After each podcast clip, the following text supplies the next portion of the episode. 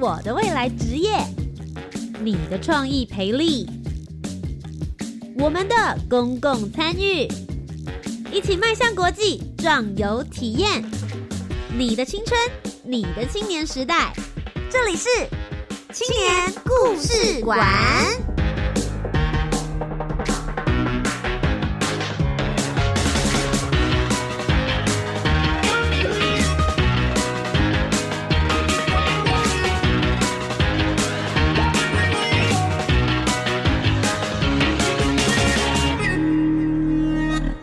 青年，一个故事，改变与感动就从年轻人开始。欢迎来到青年故事馆，每周三晚上的七点零五分到八点钟，在教育广播电台跟你一起分享属于台湾青年的故事。今天呢，要来跟大家分享的是有关于志愿教育。不晓得大家知不知道，在一百零八年度所新更改的课纲里面呢，其实就有加入了这一项志愿服务。所以每一位孩子呢，感觉都应该要去尝试一下什么叫做志工。那当然有一些学程上面会有时数上面的限制。那我自己本身有遇过一些去做志工的青少年或者是青年，有一些人当然很有热忱，然后对于他们自己在做些什么样子的服务是很清楚的。But 有一些他们真的就是觉得，好啦，我只是来混时数的，我就是学校或者是课程课纲里面告诉我要来做这件事情，嗯，也许做了之后。可以帮助我在之后的升学，甚至是在推甄的时候，能够有比较杰出的表现。不过，这其实就有一点点失去了志愿服务它的本质了。究竟应该要怎么样子来开启你自己的志愿服务？我们应该用什么样子的态度来面对志工这样子的一个职业身份呢？今天节目当中为大家邀请到的就是专家了，他们是来自于双北基金青年志工服务站的代表吴宗泰，以及教育部青年发展署的访视业师青年志工蔡雨婷小夏。今天他来到我们的节目当中呢，好好透过故事的分享来跟我们说，其实志工服务。跟你想的不一样，不只是凑凑时数而已。也许在这之中，你也会默默的了解一些故事，以及找到属于你自己的社会观察。马上就进入我们今天的专访单元喽。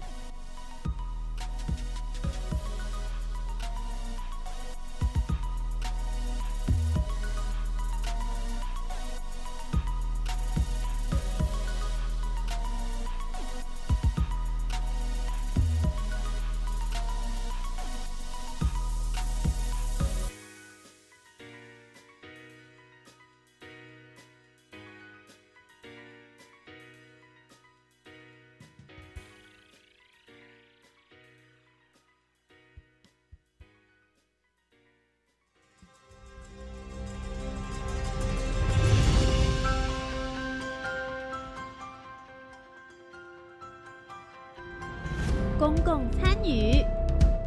青年组织、志工服务，Let's go！一起。青年行动。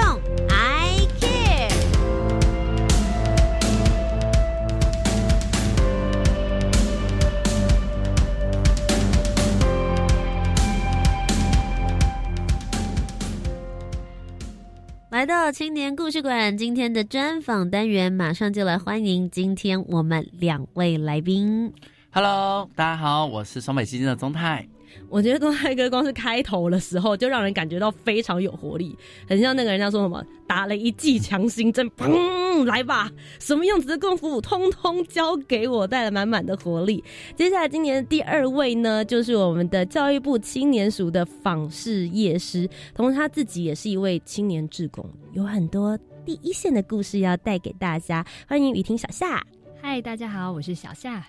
好，那今天呢，请到两位来到现场，你们算是青年志工他们的迷途骄阳的明灯啦。如果大家一想到志愿服务，你不知道什么适合你，到现场会发生什么事情，他们就能够帮帮你，是不是？跟我们分享一下，究竟你们的青年志工服务站在做些什么样子的事情呢？宗泰，OK，呃，其实双北基青年志工站，我们主要有三个面向哦。一个部分是做青年志工的教育训练跟辅导，那第二个部分是媒合。因为很多人会，其实蛮多同学会想说，我想当志工，可是我不知道我适合做什么好，或者说我想当志工，可是我不知道哪些单位可能可以让我愿意让我去，所以我们来做媒合。那第三部分是我们办理一些主题活动，可能除了这种个别的零星的。呃，大家的志工服务，或是服务学习，或是这种参与之外，我们还是会办大型的活动，希望透过我们主题式的活动，让青年可以在这过程中，呃，有一些散户，他可以来学习，或是可以来观摩见习。就是说，我自己还没准备好，但我先参加，呃，就是双北基金站，或是呃，青年志工服务站办的主题活动，他可以来当做一个观摩。那等到他准备好了，或是他做完之后发现，哎，有兴趣，他想继续做，那我们可以再继续辅导他。那也是有遇过有一些人，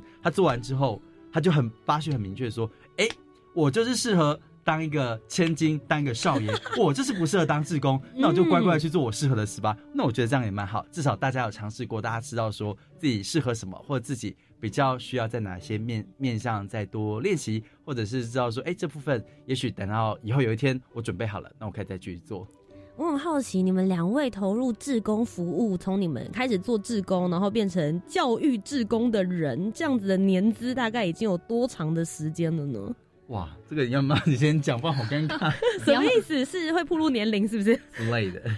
想象志工嘛，应该是从国小的时候，这么小就可以当志工了吗？对，我国小有在关渡鸟园当过几次，就是导览志工，就是介绍鸟类。国小。对，国小的时候，所以现在，哎，我想问一下，其实志工的话是有说，哎，从几岁开始，或者是哪一种类别的，是大家比如说年纪比较小一点的可以开始入手的吗？嗯，没有，没有特别去都不会规定啊，嗯嗯。呃，就是志愿服务法，它是一个鼓励的性质，嗯哼，那所以其实它并没有说一定要几岁以上，那可能有一些类别，他会希望是十六岁或十八岁，或甚至场域有的会要求你要二十岁，因为我们希望说有些责任要负责的部分。可是老实说，对很多小朋友或对很多同学来讲，他的志工初体验八九不离十，都是跟着爸爸妈妈。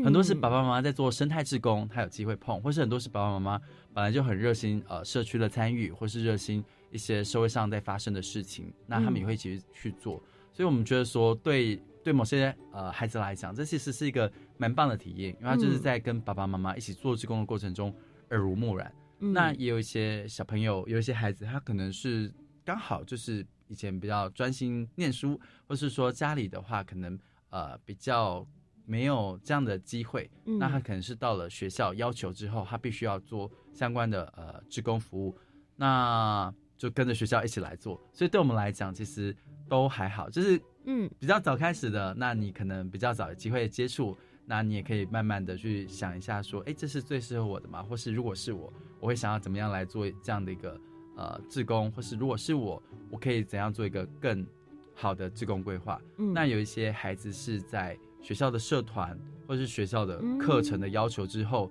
他也蛮快的长出自己的呃自己的样子，那我觉得都蛮棒的。所以其实呃老实说，志工并没有说要规定几岁开始，可是有我们我们自己在讲，有时候就有点尴尬，就是说那那到底就是也有也有孩子会问我们说，老师，我现在是因为课程所以我来做，我这样算志工吗？我其实是被逼的耶，我不是。志愿来，志愿我是非志愿。对对对，那我们在 九月的时候，我们就有一场呃座谈，我们就想找高中生的孩子来聊聊，说也许这一开始你是因为课程，你是被逼，甚至有的人就说一开始爸爸妈妈逼我来的，哎，就是后来自己做出兴趣的，其实也是有的。嗯，所以我觉得，呃，对我们来讲，我觉得几岁当志工都还好。可是我我我觉得就我的角色，呃，或是说我们会希望说，我们有一个安全的、好玩的的一个经验。让孩子做完志工之后，会觉得说，我在这件事情上，我有得到乐趣，我有得到成就，而且我做志工，让我发现这个社会上还有很多值得我再去了解，值得我再去多做一点的。我觉得作为一个呃启蒙或教育的角色，这是我觉得我们要努力去营造出一个友善的空间，让不管几岁的孩子，他只要想当志工，或当他开始做志工之后，他有一些想法，我们可以来讨论，我们可以来一起来发掘更多好玩的事情。嗯，其实宗泰刚刚的分享的话，就可以听得出来，每一个人去接触志工服务的时间，或者是你的时机，也许都会不太一样。小夏刚刚有提到说，你是从国小的时候开始，你当时的契机是什么？而后来一路之一路一直到成长到现在，你又接触过哪些不同的志工面向呢？我觉得我自己当志工，那个心态上面还是有分几个阶段。我觉得刚刚开始，比如说国小，一定会有那一种所谓知识型的志工，他可能是那个产业或是那个管所，像故宫也会有，他就是想要把这些知识层面的东西透过。嗯，培育一群小小的导览志工也好，或者知识型的志工，他可以把这些文化传承下去。是他同时在培育他的观众，他透过志工这件事情来进行。所以我觉得一刚开始比较像是想要去学东西，哎，就觉得哎这个领域的事情我没有遇过，或者是说这一群人我要服务的对象我没有接触过，我可以透过这个机会可以跟他们对话。嗯，可是后来长大之后，中间可能有一。一度会觉得说，好像是自己很厉害才有办法去当志工哦。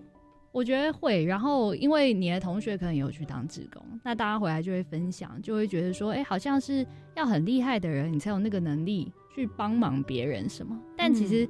那一个时期对我而言还蛮短的，因为后来想一想，就觉得也自己也没有比较厉害啊。我觉得有一点是学而后知不足。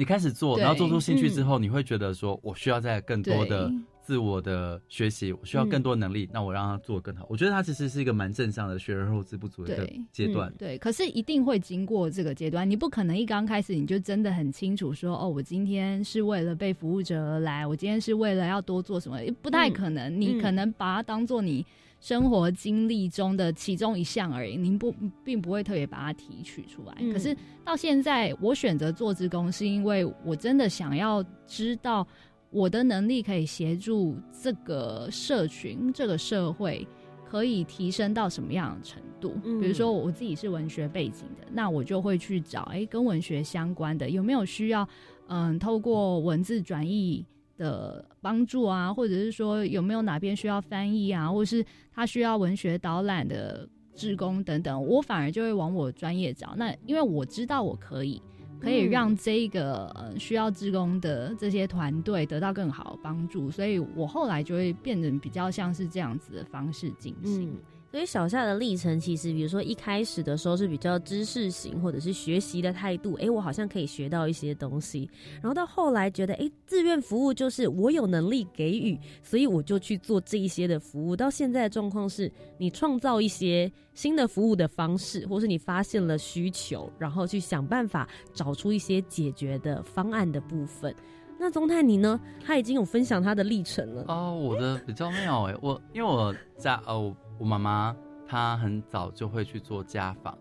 呃，就是有时候会去。也是志工。对，妈妈就是因为宗教背景的关系，所以很早会去做家访，所以我很习惯会去访视一些独居的长者，或是一些呃一些家庭，我们去访视。我可以偷偷问一个问题：既然你是从小就是耳濡入耳濡目染，然后会去做这些家访，我相信有很多的。就是准备要去做的青少年，大家其实会很不理解，说：“哎，我到底去一个人的家里面去家访，我要跟他说什么，或是我要看的是什么呢？”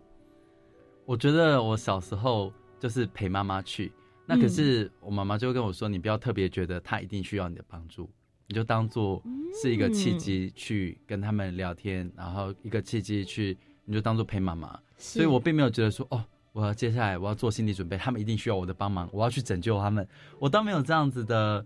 我呃想象跟期待，我就觉得说，对我来讲，那是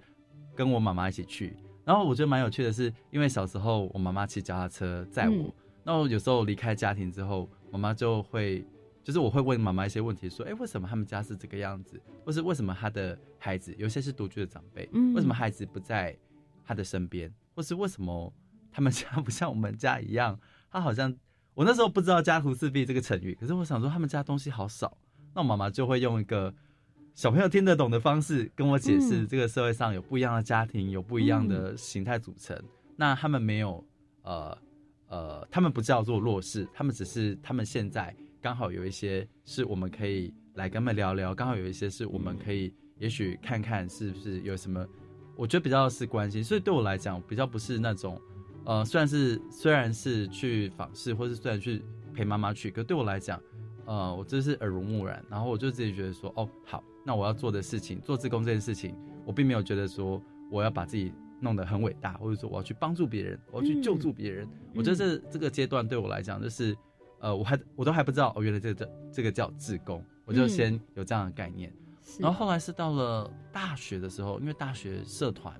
啊，那时候蛮有趣的，就是我们的呃系上的老师就说，哎，那你们要不要去出个队，去山去所谓的山区服务？嗯，那就去了。去了之后就发现有一些，我觉得很简单，就教小孩呀，教教小朋友，那很简单。可是我后来发现，我遇到了一些我没办法理解的事情。你是都市小孩吗？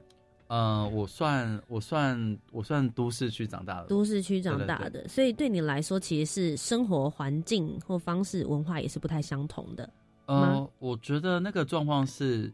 比如说有小朋友就是没有吃早餐。那我就觉得很简单，你今天跟我来说你没有早餐，那我就给你一份啊，反正我们有做多准备。嗯，第二天呢，他就带了一个弟弟一个妹妹，三个人一起说没有吃早餐，那我就很简单，我就再给你们三个一份。嗯，到了第三天还来，我是我那时候突然觉得不对劲，我想说一天是忘了，两天可能是赶。当每天你都说你没有早餐可以吃的时候，那背后到底是什么事情？嗯，那后来再了解说爸爸妈妈可能呃早上五四五点就要下山工作。所以没有时间张罗，嗯，那我就问小朋友说：“那你怎么解决？”因为爸爸妈妈可能都到晚上十一二点回来，对，他说爸爸妈妈会准备好泡面，然后他们就是回家早餐就是可能就是什么苹果面包那种，就是可以放很久的。那我我我对我来讲，它有一个冲击，那个冲击是我在课本上学到很多啊什么阶级啦啊城乡差距啦，可是我觉得到那个时候，我是真实的突然感受到。呃，这个世界运作的方式可能不尽然跟我的生活经验一样。我真的，然后遇到这样的经验之后，我就想说，那我我该怎么办？我又不能救他们，我也也也也也不能就解决什么或改变什么。那我那时候开始去思考说，那有没有什么可能我们可以做点不一样？所以后来因为这个事情，我们就认养了。那本来是一次性的服务，我们后来就认养这些学校。嗯，接下来我们就答应答应说陪这些小朋友。一起到毕业，所以从这些小朋友那时候是小四，小学四年级，然后接下来两年我们就是每个月上山去陪他们，然后有客服，有一些活动，然后甚至呢，我们后来觉得说他们的问题也不是小朋友面临的问题，有些问题是整个社区因为资源的缺乏啊，那所以我们后来有一些数位机会中心也是教育部的计划，那开始做一些带动，然后帮他们做社区的行销、学校的行销，因为那时候学校面临废校。所以我们就想说，那我们来做点什么？自工经历好多面向，对，就是就是越做越做越 越发现说，哎，好像可以再做点什么，好像可以再做点什么，越来越深入了。对，就跟社区关系很好。然后现在我们当年服务的那些小朋友，他们前阵子都大学毕业了，然后他们就说，从小四到大学毕业，我天哪！而且我觉得大学的时候，他们念大学的时候，他们开始也回去他们的。他们的社区去做自工，因为他们就说，我要像当年一样，就是当年有大学生大哥哥大姐来带我们。那我现在念大大学了，我是大学生了，我也想要回去带我社区的小朋友。我觉得那个感觉让我觉得，呃，原来这个东西它是可以传承下去，而且它是会用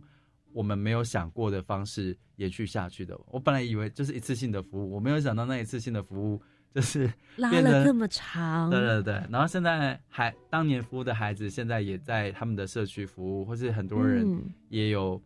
蛮就蛮多在做相关的事情。那我觉得这对我来讲是一件蛮开心的事。所以我觉得这样子的一个正向的一个经验，让我开始去思考很多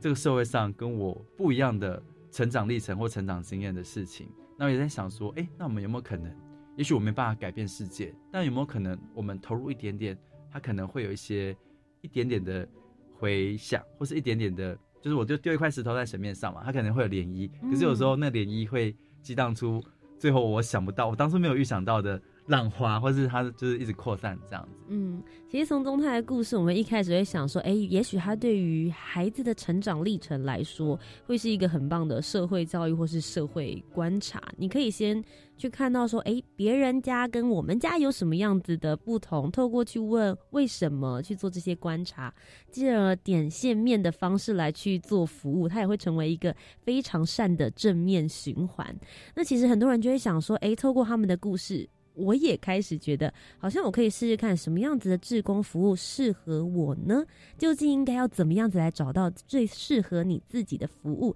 我们在下一阶阶段节目呢，就再请小夏以及中泰来好好来跟我们分享。那节目的第一阶段的最后呢，我们要邀请你们来为我们推荐一首歌曲。今天第一阶段谁要帮我们推荐呢？我先好了。好，那就小夏。我推荐那个蔡佩轩 Ariel 的《青春有你》。为什么选这首歌？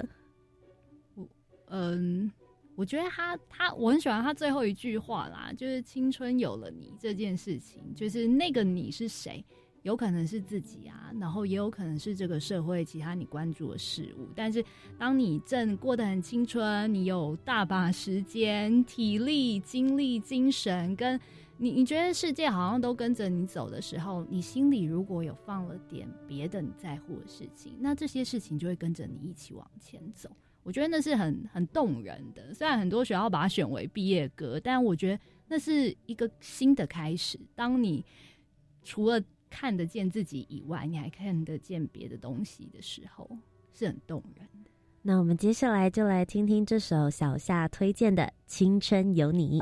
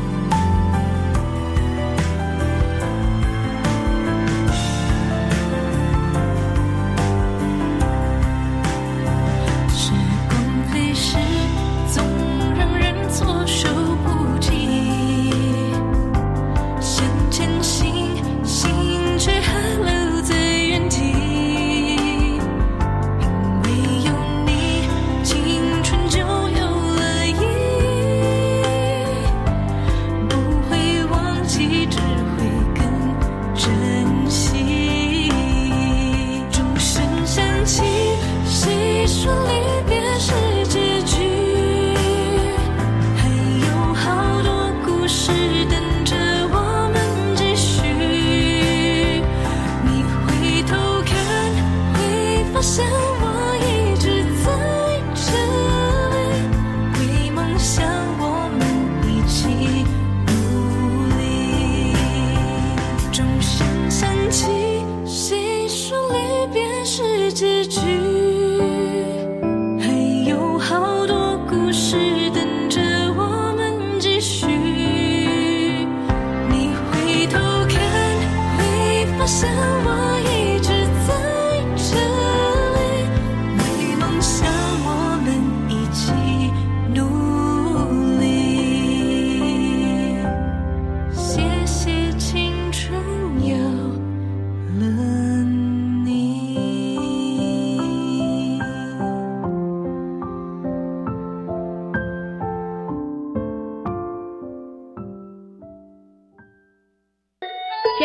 众朋友，教育电台跟着广播求学活动又来喽！与美感教育共舞节目主持人陈碧涵老师要带领亲子听众到中正纪念堂聆听台北曲艺团的相声演出。活动日期是九月五号星期六下午，完全免费，可是只有限量九组名额。即日起到八月二十一号接受网络报名，欢迎家长带着家中十到十八岁的孩子踊跃来参与。你有去申请育儿就学补助吗？两岁到四岁的育儿津贴吗？我们家已经申请三个了，一个就补助两千五，第三个再多一千耶。哎呀，我的大孙子啊，去幼儿园读书，不管是公立的、非盈利的、准公共幼儿园都有补助。第三个以上孩子啊，还可以再减一千元哦。有问题请拨打零八零零二零五一零五。以上广告由教育部提供。哎，我家儿子最近怪怪的，怕他交了坏朋友一起吸毒怎么办？注意孩子是不是出现作息改变、过分要求隐私、发现疑似吸食器具、花费变大、自言自语或做出无意义的动作，仔细观察就能及早发现，帮助他们戒除毒瘾。提醒您，协助身边接触毒品的亲友，拨打戒毒成功专线零八零零七七零八八五零八零零，请请你帮帮我。台北市政府卫生局、台北市立联合医院关心您。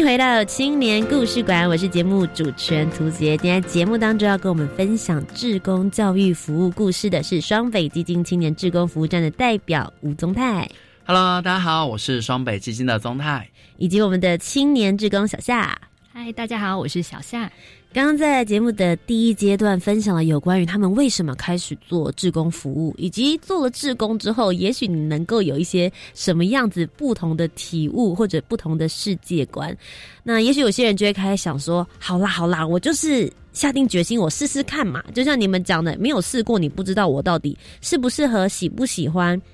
OK，我起心动念了，我要当志工。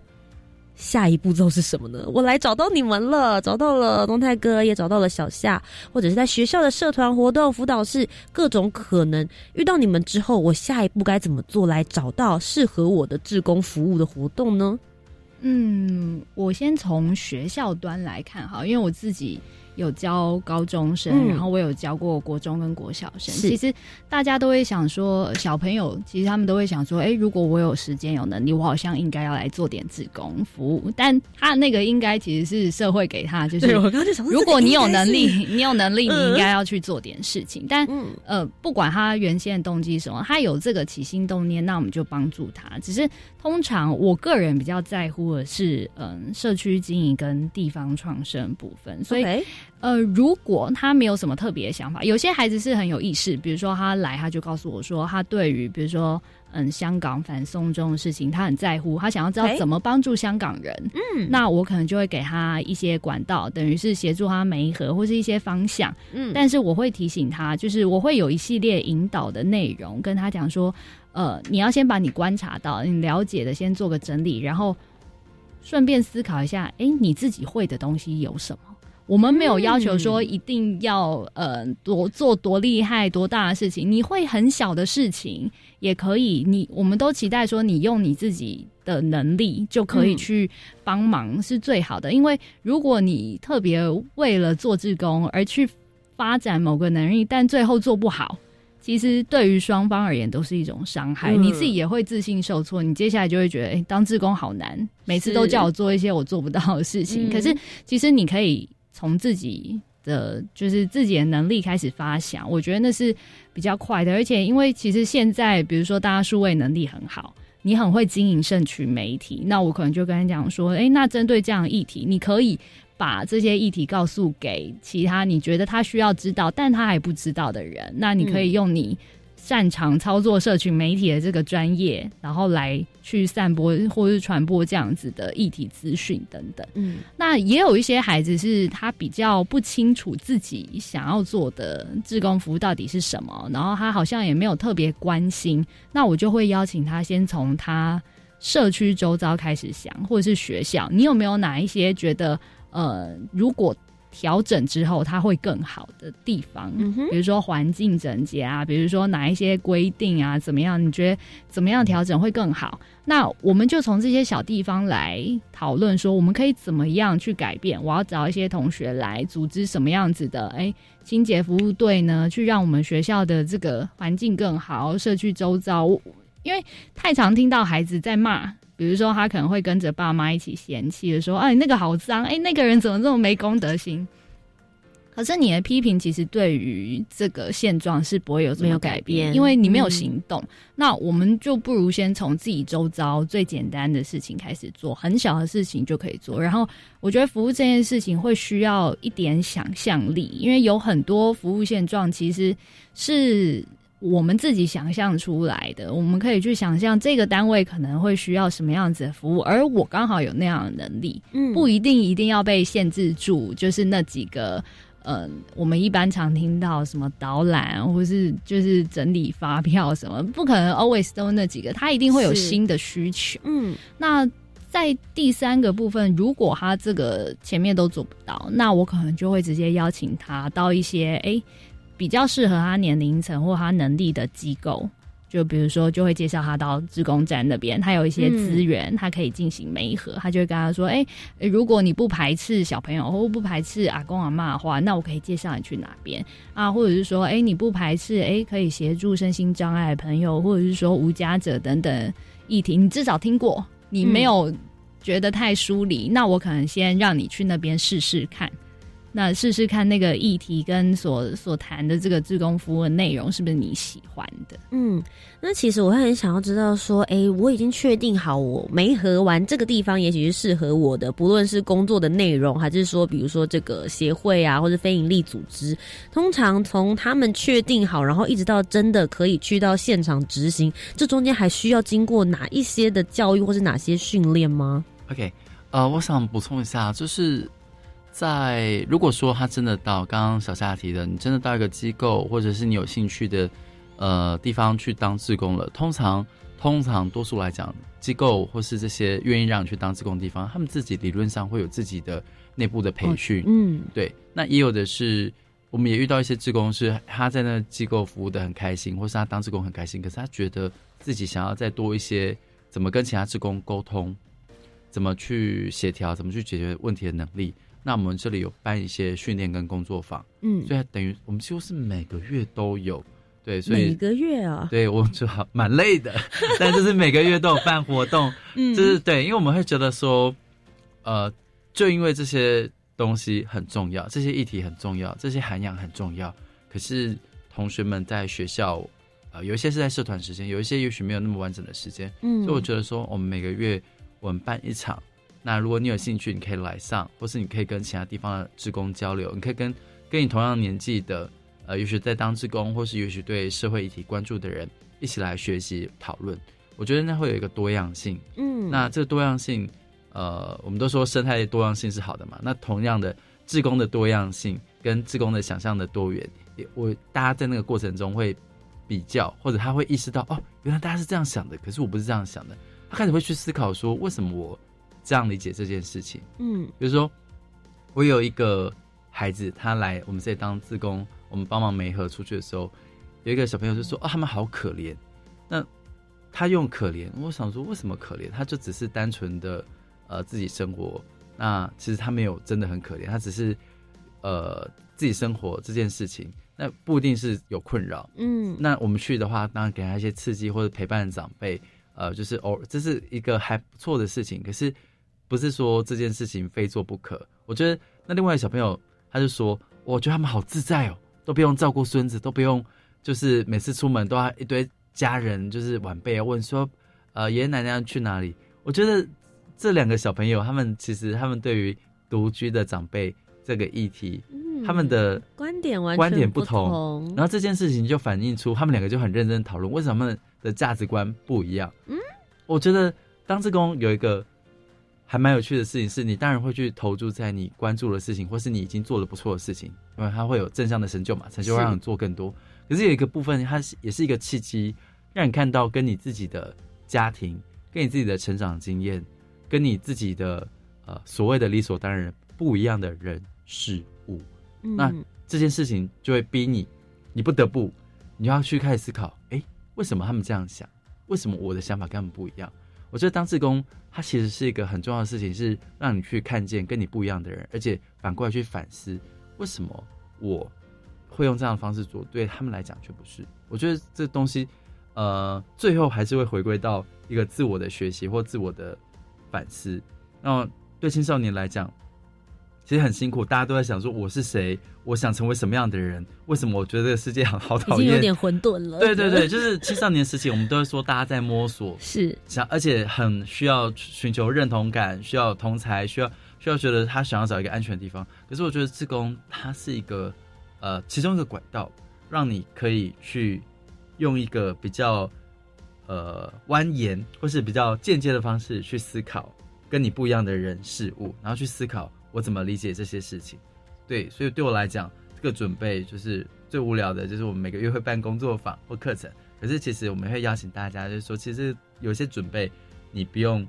走出门，你自己跟自己来做准备就可以。你可以去思考，我在这个过程中我有没有学到东西。我在这个过程中，我觉得哪些是很讨厌的，有哪些是我觉得我很有感觉，或哪些事是让我伤心难过的。那我觉得这是一个过程。我其实很好奇，因为你们两位都在第一线接触这些青年志工们，你们会觉得在你们的观察里面，台湾的青年志工大家有哪些优势，是一个非常良好的在这些志工服务里面的风气？又有哪些你觉得，哎，也许是可以向国际做借鉴，大家还可以再更加努力的地方跟面向呢？小夏先吗？好啊，我先诶。就我最近几次访视的观察啦，就我觉得，同时是优势，也是需要调整的地方。就是我们的青年职工很容易感动。哎，可是我觉得，呃，我可以理解，因为我觉得我也是那种很容易受到感动的人。可这不是好事吗？因为其实很多人都说现在什么科技冷漠啊，大家愿意出来，然后倾听一个人的状态，一个人的故事。为什么会觉得说这是优势也是劣势？我我觉得如果啦，感动你只保留在表层情绪上那种感动，它是没有经过思考，我很难把那个感动延续下去。嗯哼，我下一次参加志工很大的原因，我可能来自于哦，我觉得上次很好，可是好在哪里？你没有真的思考。真正让你感动，是因为你们跟诶这个被服务对象互动比较诶自在舒服，然后你觉得诶这是很好的经验，或者说诶你这一次特别安排的这个课程很适合这个族群，你觉得诶真的有服务到他们的需求，或者是说诶你是因为他们，嗯他们因为你的服务。而真的在诶社会上有一点点不的不一样的改变，或者是说你因为你的服务而影响了别人，也愿意去加入之类，就是你的感动如果没有思考，你只是因为诶诶你服务的对象跟你说，诶我我觉得很棒，你们办活动很棒，营队很棒，你觉得很感动，然后说哦，我觉得这个营队时间太短了，应该要再长一点，你们应该要多留下来一点，多多留几天这样子，然后你就觉得哇好感动天啊，然后每每一次到最后一天都看到大家泪流满面。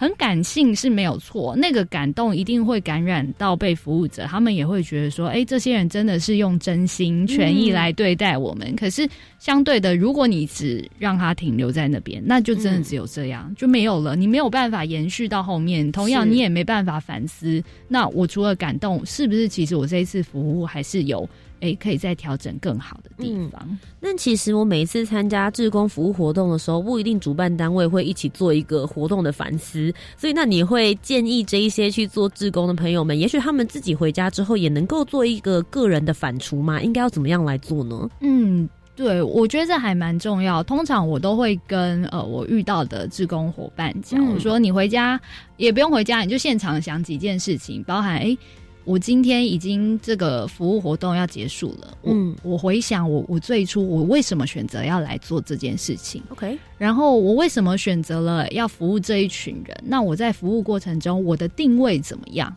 我把我放在哪边？那我把这些被服务者对象，我们两个定位在哪里？然后我很重视呃人际关系的状态，所以你一定要思考，哎，我这一次服务关系我觉得还不错。的原因是因为我把我跟我服务的对象当成什么？我们是朋友，还是我是一个给他 support 的人，还是说我们是一个什么样的角色？嗯，那我觉得把这些厘清之后，你就可以给自己定定一个比较明确目标。如果下一次还有类似的呃服务活动，或者说哎我还有想要持续参与志愿服务的时候，我可以给自己定定什么样的目标？我希望可以。嗯，再多努力的方向是哪一些？或者是说我可以转向不同的领域进行志愿服务，这样子。我觉得小夏刚刚提供的这个方法是还蛮重要，因为很多人可能会觉得说啊，我志工服务做完，对我。好像有得到成就感、满足感，或是我真的有付出一些什么。可是，如果当你真的有针对这些问题，好好的来去解析跟分析之后，也许在下一次的服务，不论是被服务的对象能够有更好的服务状态，还是你自己本身也能够有所提升。我觉得双向的态度，也许是你来做志工服务会越来越实现。我觉得最主要的一个原因，刚刚提到了你为什么服务，你服务的对象是谁。你自己的定位是什么，以及你跟服务对象之间的人际关系的一些状态，可以自己的好好的来做一些反刍。小夏的分享呢，是有关于他觉得感动不能只留在当下而已。那宗泰，你觉得呢？台湾这边的青年志工们，因为你自己本身有在国外学习这些志工服务的部分，你觉得相较之下，台湾跟国际之间的这些青年志工，他们有哪些优点，又有哪些可以再做接近的？呃，我觉得大家在一个台湾蛮有趣的，台湾的同才的号召力蛮强的，嗯，对，所以很多时候就是我朋友找我来，我就来，不管我喜不喜欢，对，当然这是好处，就是大家一起做一件事情。是，那可是我回到我们在讲，呃，我回到刚刚比较前面讲的一个课纲哦，就是一零八课纲，他把志工当做放在一个面向，叫做社会参与。社会参与就是说，我不要你只是单纯，呃，宗教情怀或是感动情怀的行善，我希望你是社会参与的。所以一零八课纲里面，他就讲说，我们希望当志工这件事情，你是我需要你培养几个能力。第一个是你要看见问题的能力，你要看见现在有一个现象，哦，而且再是你要能够分析为什么会有这个现象。比如说，呃，我不觉得独居是一个问题，它可能是一个现象。那好，那为什么会有这样的状况？可能少子化，可能因为城乡差距，可能因为产业转型、家庭转型，然后再来是解决问题的能力，看见问题、分析问题、解决问题。那我们可以解决什么问题？我看到有人独居，难道我要逼他的子女回来吗？不是嘛？那我们要解决的是什么问题？是他独居可能会造成某些不便吗？比如说他去医院不方便，那可能是。可能这个是城乡差距，可能这是基础建设，比如说交通网络的问题，这也不是我们解决得了的。那可是对很多职工来讲，我们可以解决的是，我们去陪伴，这是我们的层级，我们可以做到。那他也许没有解决问题，可是他可以舒缓某些状况。那我自己觉得说，在国外的很很多的志工经验里面，或是很多国外的志工的专案，我们都是从最小的问题，我看见一个小问题、小现象。那我试着去分析，然后再来去解决。那我觉得在台湾，我们会希望说，一方面课纲也是这样子理解，我们会希望说，我们的孩子或是我们的青少年，他去当志工，他看到了，他感动了，他觉得他要做点改变，而不只是一次性的。他也许应该也去思考说，哎，这个背后我们可以怎么做？这背后也许有哪些的面向？那我们值得去持续关注。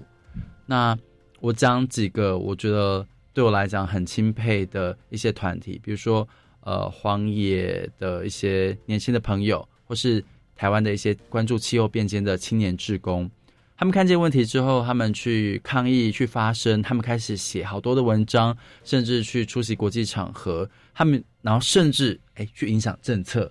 他让他从一次性的活动变成长期的，因为对他来讲，他做的不只是我觉得气候变迁好可怜，气候变迁好可怕。他他们有去思考说，我要怎么样让我担心的事情，让我在意的事情可以有改变，或是可以被看见、被听见。我觉得现在我看到比较多的志工服务都是呃都是一次性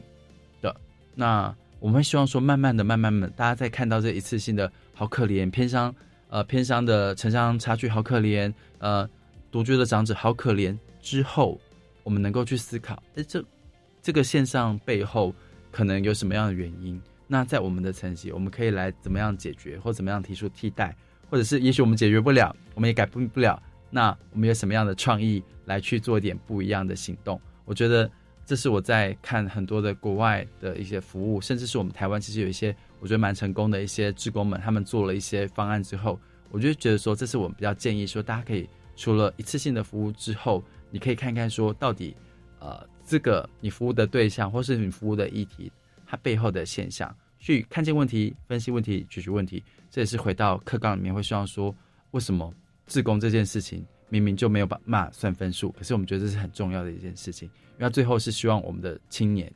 去参与这个社会，不是被动的参与，而是开始更积极的去跟这个社会互动，跟身边的人互动。好，那今天在节目的最后呢，其实我也想要请呃宗泰跟小夏也可以稍微分享一下，你们在这个服务站之后呢，其实你们有做了一些大型的活动，希望也能够邀请大家一起共同来参与。嗯，呃，我们在九月二十号，就是我们要去基隆去做去海边认识基隆港边的文化，然后就要用我们这些基隆的这些渔货来做爱心便当，给一些呃可能是长辈，然后可能是义工。义工的渔民朋友，或者是一些呃一些比较弱势的朋友来做爱心便当，这是一个部分。那我们在十月呃，除了有旧店换新，就是我们要去一些社区国宅来帮助长辈啊，可能看看他们家里的用电或是电器有没有一些有没有一些危险，然后顺便也去关怀这些呃独居的长辈之外，那么同时呢，有另外一个活动是我们也要募集二手衣服。我会希望说，有很多的青年朋友、很多的同学、老师，可以一起帮我们，在学校里面发起募集二手衣服的活动。我们要捐给某些的呃，经过呃这样活动，让大家关注到说，其实有些独居的长辈，其实有些愚工，他们其实有这样的需求，可是现在呃这个需求还没有被解决。那我觉得也是要希望大家看见，其实，在台湾的角不同的角落，有不同的族群，他其实也是在呃在生活着。那第四个活动就是我们会一个环保袋的一个活动，会希望来回收环保袋，是在十一月的时候，所以我们也会很希望说，呃，不管是老师、家长或是同学，如果说你自己还没有呃很明确说我想要当志工，或是我的孩子、我的学生想当志工，但我不知道他可以做点什么，那你可以先来参加我们的活动，呃，在我们的规划下，我们一起是先从参与开始，那也许做完之后，你就会发现说，哎，你对什么议题或对什么样的方式比较。有兴趣这样子，然后欢迎大家可以来多认识我们的活动，来认识双北基金。所以其实他们九月、十月、十一月都有陆续系列的活动。如果大家有兴趣的话，应该要到哪里搜寻才可以找得到你们呢？嗯，搜寻脸书，搜寻双北基金青年志工服务站就可以了。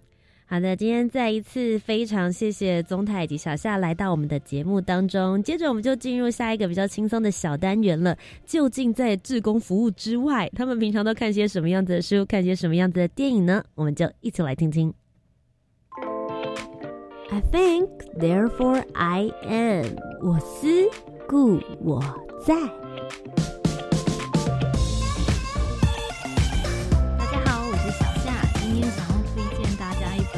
有趣的绘本是台湾的一个嗯图文作家李伟霆所画的《唐国语》。嗯，如果大家有听过《唐国语》，大家可以想象大概是什么画面。它其实讲就是呃北港朝天宫每年都会妈祖绕境的时候，就会有所谓的。一格，那我自己也有当过一格，就是上面撒糖果的那个小朋友，因为嗯，只要小朋友有坐在上面撒糖果，就可以保佑全家平安这样子，所以它其实是一个嗯，阖家都可以很欢乐的活动。可是糖果雨从过去到现在一直都存在着一个很大的问题，就是环境问题，一定会有些糖果掉到地上，没有人捡，那它留在柏油路上。呃，天气很热的时候，它就会变成一场灾难。然后，尤其嗯，近年来一格丢的东西越来越大，然后越来越多。我看过丢麻油的、丢花的，就差也没有把家里的金子拿出来丢而已。就是大家越来越呃喜欢丢东西这件事情，它有点呃违背了当初诶神明想要保佑大家的原意。那我觉得《唐国宇》这一本绘本画的很好，因为他等于是从。嗯，作者自己呃的观察，因为他是嫁到北港的媳妇，所以他就发现这件事情。然后他的女儿就告诉他说：“妈妈，我也想要去丢糖果。”于是他就决定先教他怎么样哎做环境永续跟保护的嗯一些准备。于是才准备好了教好他了之后，他们才一起去丢糖果。所以我觉得呃这个绘本可以带到。嗯，环境议题，同时我们也谈现在有一些传统文化，它要延续的时候，它可以怎么样跟我们新形态的一些嗯需要知道的事情，或者是重视的议题做结合。OK，好，大家好，我是宗泰，我要推荐的呃两本呢，我推荐两本，一本我要推荐的是一个日本的推理小说，在讲叫做《告白》，那这本书呢，其实有点。呃，残酷。可是我觉得在看这本书的时候，我一直在思考的是，呃，我们现在感觉人与人之间的距离越来越疏远，或者说他在讲的事情是霸凌这件事情，没有人觉得自己是有意的，可是他最后会造成什么样的伤害？这是一个需要做很多心理准备。那如果对小说呃有兴趣的朋友，我会推荐看这本书。那另外一个呢，是我大概每两三个月会回来再重新看一次的绘本，叫做。不是我的错，它是一个很有名的绘本，然后大概是国小的甚至幼稚园的小朋友就看看得懂的的绘本。他在讲说，呃，这世上不同的角落，可能有人因为肤色，有人因为高矮胖瘦，有人因为是男生女生性别的不同而发生了不同的事情。那这些事情发生的时候，呃，很多人都会在旁边说，这不是我的错，我没有做什么。那可是我我我我经常有时候会在想说，如果我们多做点什么，也许可以改变一点不一样的事情。所以这本书对我来讲蛮重要的。我大概两三个月就会再翻一次，然后重新思考说，那我还可以再做点什么。那我觉得这本书啊，如果您已经看过的，推荐大家再重新去看；如果还没有看过的绘本，也推荐大家也许可以去看看这本绘本。谢谢大家。谢谢宗泰跟小夏。虽然宗泰推荐了两本书，感觉好像那个年龄层区域，一个是十八减，一个十八加的感觉，就提供给大家不同的选择喽。今天再一次非常谢谢两位来到我们的节目当中，谢谢。谢谢。那我们接下来呢，就继续来看看教育部青年发展署即将举办的精彩活动有哪些呢？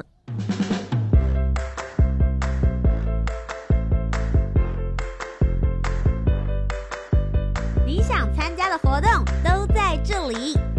活动地图 I enjoy。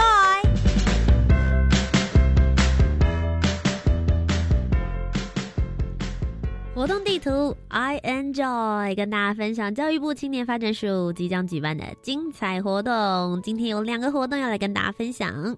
第一个是创创大学堂的募资超过百趴达成的数位新创创创座谈沙龙，即将在八月二十七号礼拜四的时候举行。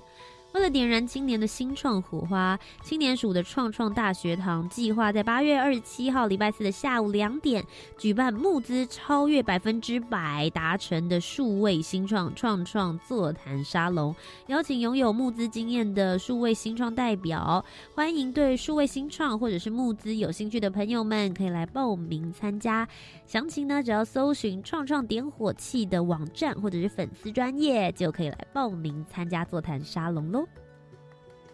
接下来是我们的青年壮游点计划，暑假已经快要到达了尾声了，赶快抓紧机会去认识台湾吧！教育部青年发展署跟非营利组织以及大专院校合作，在全国各地设置六十八个青年壮游点，提供十五到三十五岁的青年全年度常态而且深度的在地服务。透过办理文化、部落、生态、农村、渔村志工体能的多元活动，让台湾的青年体验台湾在地生活跟文化。如果有兴趣的人，可以到壮游体验学习网报名参加，来一趟台湾的深度探索体验。以上呢就是今天的青年故事馆。如果你喜欢的话，也可以到我的 Facebook 或者是 Instagram、YouTube 都可以找寻到我。图杰可以留言告诉我你的心得或者是想法，欢迎多多鼓励我哦。以上就是今天的节目，每周三晚上的七点零五分到八点钟，在教育广播电台青年故事馆，我们下周再见喽，拜拜。